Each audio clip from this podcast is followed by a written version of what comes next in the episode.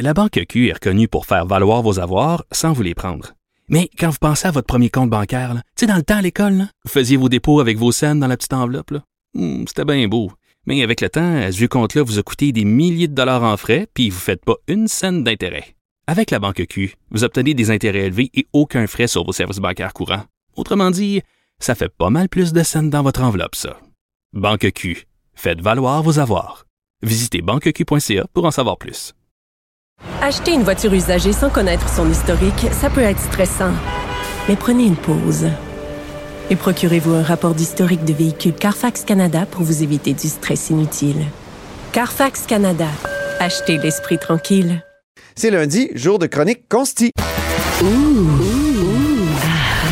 On s'érotise une question constitutionnelle à la fois. La traduction constitutionnelle. La question constitutionnelle.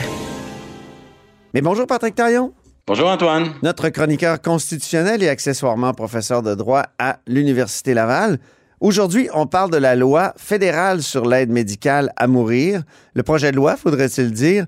Tu te poses la question, est-ce qu'il faudrait pas arrêter de gérer des questions complexes à coup de réforme du droit criminel? Oui, ça commence à faire beaucoup. Là.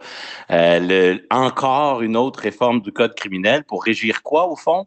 Euh, la manière dont les ordres professionnels, la manière dont nos hôpitaux, nos médecins, notre système de santé doit gérer la délicate question de l'aide médicale à mourir pour les personnes atteintes de euh, maladies mentales. Hmm. Euh, on se retrouve dans une situation un peu bizarre parce que euh, le projet de loi est un peu indispensable. hein. Le gouvernement n'a pas le choix. D'ailleurs, les conservateurs ont annoncé qu'ils allaient euh, l'appuyer parce que euh, après la- l'arrêt Truchon, hein, la juge Christine Baudouin, dans l'arrêt Truchon de la Cour supérieure, C'est en 2021, hein? oui, je, je crois bien, oui. Elle est venue invalider euh, la loi fédérale sur l'aide médicale à mourir, puis indirectement aussi la, la loi euh, québécoise. Pourquoi? Parce que nos, nos lois à l'origine avaient incorporé ce que j'appellerais un critère temporel. La, la mort raisonnablement prévisible, Ouais. euh, être en fin de vie. Et euh, on se demandait justement les, les- les critères énoncés par la Cour suprême dans l'arrêt Carter. Est-ce que c'est un minimum, puis le législateur peut en ajouter parce qu'il y a une marge de manœuvre? Ou si c'est comme un plafond, puis que le législateur peut, peut- n'a pas vraiment de, de capacité à Mhm. ajouter. Et avec l'arrêt Truchon, la juge Baudouin a envoyé le message, non, non, vous- si vous en imposez plus de conditions que ce qu'il y a dans la dans l'arrêt Carter, on, on peut vous taper sur les doigts. Juste une petite parenthèse, une parenthèse, excuse-moi. L'arrêt Carter, ça, c'est 2013, je pense, hein? Euh, 2015. 2015. Et ça, ça Euh, renversait finalement la jurisprudence fédérale en matière de, de- de- d'aide médicale à mourir. On l'appelait plutôt à l'époque euh, euthanasie ou suicide assisté. Ça, ça avait été rejeté dans l'arrêt Rodriguez, je crois, au début des années 90, 92. Euh, Ouais, pour une petite euh, chronologie, là, c'est à peu près 95 Rodriguez. Juste un peu avant Carter, en 2014-2015, le Québec adopte sa loi, ouais. en étant à l'avant-garde. Carter arrive et, en quelque sorte, conforte là, le, le choix du législateur québécois. Le fédéral, ensuite, adopte sa propre loi. Truchon invalide cette loi-là. Et là, arrive en 2021 une loi C7 qui, en quelque sorte, est la suite de l'arrêt Truchon. Et là, à ce moment-là, ben, Puis l'arrêt Truchon, ça va beaucoup plus loin que l'arrêt Carter et évidemment complètement à l'inverse de Rodriguez. Il faut le dire, la Cour a changé d'idée complètement. Oui, mais ça, c'est le propre euh, des interprétations en matière de droits et libertés. Oui. Elles, elles sont tellement imprévisibles qu'elles peuvent parfois conduire à des virages très euh, radicaux. Mais, mais notre problème, c'est pourquoi une loi, encore une loi? C'est pas supposé d'être réglé, tout ça, Ouais. dans la mesure où la loi C7, en 2021, le Parlement fédéral avait répondu à l'arrêt Truchon. Sauf qu'à ce moment-là, euh, au Sénat, euh, les sénateurs non élus, euh, surtout ceux qui viennent du, du groupe, on peut dire, euh, indépendant, euh, philosophiquement libéraux, mais libéraux indépendants, euh, voient souvent leur rôle comme étant, en quelque sorte, là, en tout cas, un, rôle plus légitime lorsqu'il s'agit de rappeler à la Chambre des communes qu'il y a des questions de charte et de droits et libertés en jeu. Et, leur raisonnement avait été le suivant, c'est-à-dire du moment où il n'y a plus de critères temporels, que la mort n'a pas besoin d'être raisonnablement prévisible, mais si quelqu'un a une souffrance insupportable, il a droit à l'aide médicale à mourir. Mhm. Et donc, si cette souffrance insupportable, c'est une maladie mentale, ben, aux yeux de ces sénateurs-là, c'est comme si la jurisprudence imposait déjà implicitement euh, même si elle ne le dit pas, à leurs yeux, ils disaient, ben, on n'aura pas le choix, la, jurisprudence s'en va dans cette direction. Ce qui n'est pas du tout clair, il faudra attendre d'avoir un cas. Et donc, ils ont réussi à incorporer dans le projet de loi C7, qui est devenu la loi, euh, un amendement disant, ben, il y aura, il y aura, euh, c'est pas écrit comme ça, mais il y aura accès euh, à l'aide médicale à mourir après un délai de deux ans donc, une exception durant deux ans, histoire de permettre aux autorités fédérales de consulter les milieux, consulter les professionnels sur la meilleure manière d'organiser les modalités de cette aide médicale à mourir pour les personnes souffrant de maladies mentales. Oh, c'est compliqué.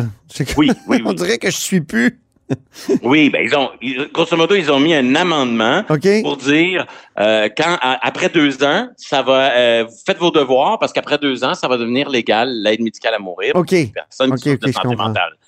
Et donc là, le, ministre de la Justice, euh, David Lametti, il arrive avec un projet de loi en disant, ben écoutez, ça fait deux ans, mais c'est infiniment complexe, on n'a pas eu assez de temps pour consulter et on veut reporter tout ça d'un an. Mm-hmm. Donc, on a un projet de loi pour lequel le gouvernement Trudeau n'a pas vraiment le choix. Euh, il veut sortir cette question délicate du débat préélectoral. Déjà, on sait que le Parti conservateur, la première ministre de l'Alberta, était déjà prêt à monter aux barricades contre l'aide médicale à mourir pour les personnes atteintes de troubles mentaux. Et, moi, je pense que là, c'est une simple solution temporaire que de reporter d'un an, parce que ce qu'il n'a pas eu le temps de faire en deux ans, je pense pas qu'il va avoir le temps dans la prochaine année de régler ça, parce que il peut bien consulter autant qu'il veut. Euh, la solution de, de fond est immensément compliquée et c'est là que euh, on en vient à est-ce que c'est encore le rôle du Parlement fédéral qui est compétent pour décider ce qui est criminel et ce qui ne l'est pas? C'est pourquoi il faut envoyer un médecin en prison, puis c'est pourquoi il faut lui dire non, non, tu n'es pas criminellement responsable. De gérer une question aussi délicate que l'aide médicale à mourir pour les personnes atteintes de, santé mentale. Autrement dit, ça suffit de voir Ottawa utiliser sa compétence en matière criminelle pour légiférer en matière de santé euh, à coup de lois qui précisent uniformément des critères de, droit criminel, mais indirectement pour gérer la santé, un peu comme avec l'avortement. on avait vu, euh, du moment où on avait décriminalisé l'avortement, ben, le Parlement fédéral avait été un peu incapable de légiférer par la suite et ça avait très logiquement euh, transféré la question de l'encadrement dans les cliniques, dans les hôpitaux, de l'accès à, à l'interruption volontaire de grossesse, c'était devenu et c'est devenu une question de compétence provinciale, avec évidemment des écarts d'une province à l'autre. Ça fait partie du, de, de, des règles du jeu du fédéralisme. C'est l'unité dans la diversité, Patrick? Ben oui. C'est censé être ça, le fédéralisme? Ben, c'est supposé. Et, le piège actuel avec cette question-là, c'est que on, recherche une solution euh, uniforme à un problème à un niveau fédéral qui est très, très, très, très loin du terrain. Ça concerne les ordres professionnels, ce qu'un médecin devrait faire, ce qu'un psychiatre. Eh, ça nous prend l'avis de psychiatre pour d'abord débroussailler, classer les différents types de, maladies mentales. Elles ne sont les, problèmes de santé mentale, on peut pas toutes les mettre dans le même panier, puis dire tout ça, ça, on y met une solution uniforme. Donc, classer les types de maladies, dans quelle mesure certains symptômes associés à certaines maladies affectent le consentement. Dans certains cas, oui, dans certains cas, non. Comment on gère ça? C'est des problèmes infiniment complexes qui ont besoin d'être gérés tout près du terrain. Puis le terrain, ben, c'est les codes de déontologie des professionnels et c'est aussi euh, la compétence provinciale sur le droit professionnel et sur la santé.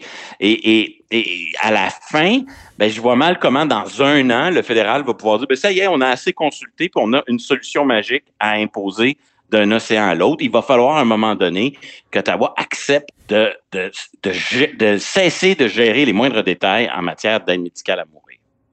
Par le truchement du droit criminel, il faut le, rappeler, hein, c'est ça, parce que le droit criminel permet de contourner ce qu'on appelle le partage des pouvoirs. Ça, c'est dans la Constitution. Chaque palier a ses champs de compétences. Puis sur le fond des choses, Patrick, euh, qu'en penses-tu? Ben moi, j'ai pas le, savoir euh, éthique euh, et euh, professionnel pour savoir si c'est une bonne ou une mauvaise chose. Je suis pas le mieux placé pour. mais, mais chose certaine, j'ai tendance à me méfier de la tendance libertarienne qui dit si c'est librement consenti, tout est possible. Ouais. ça me semble être un peu trop simple comme situation, comme réflexe.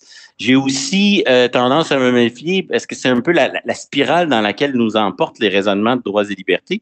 Hein, avant, c'était complètement fermé avec l'arrêt de Rodriguez, c'était contraire au droit à la vie que d'envisager une telle chose. Puis là, du moment où on l'a permis, mais ben là, on est dans, aussi dans une logique égalitariste où il devient toujours en quelque sorte discriminatoire ou euh, inégal, euh, inégalitaire pour euh, la personne qui n'y a pas accès. Et là, la tentation de constamment élargir, euh, elle, elle, devient très forte. Et de l'autre côté, je pense que le réflexe de l'interdiction généralisée, il passe pas euh, vraiment la rente. D'ailleurs, en pratique, on croit que l'aide médicale à mourir est, est écartée présentement pour les personnes souffrant de troubles mentaux, mais en vérité, c'est faux. Si une personne vit une autre maladie et dans sa maladie, elle vit elle souffre euh, d'une dépression ou d'une autre maladie mentale, ben, l'aide médicale est accessible lorsqu'on cumule une maladie physique et une maladie mentale. Donc déjà en ce moment, on expérimente certains enjeux liés au consentement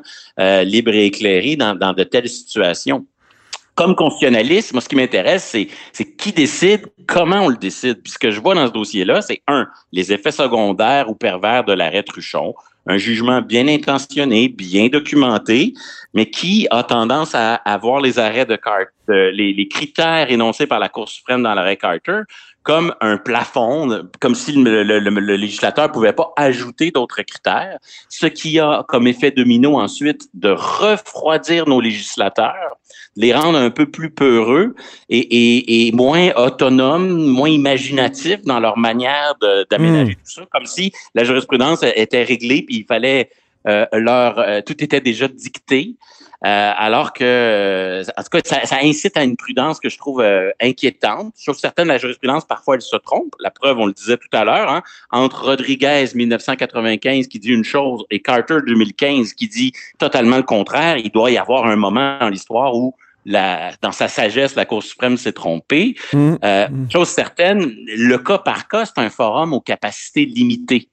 Et, quand la juge Baudouin tranche dans Truchon, ben, elle prend une bonne décision par rapport au cas qui est devant elle mais elle n'est pas en train de penser au cas d'une personne atteinte de troubles mentaux, mais nos bons sénateurs non élus, eux, ensuite, ils surinterprètent la jurisprudence, puis ils créent en quelque sorte une, une présomption d'accès à l'aide médicale à mourir. Et, et, là, on est un peu dans une spirale où il va falloir, euh, je pense, prendre une grande respiration, puis essayer de trouver, OK, ben s'il faut le faire, comment on l'organise, et, et avoir un vrai débat sur comment on l'organise qui relève d'autres d'un débat de fond qui n'est pas juste on n'a pas le choix parce que les juges l'ont dit. Non, les juges ont traité d'autres cas qui n'étaient pas des cas de, de, de, problèmes mentaux. Et donc, il ne faut pas présumer de leur avis.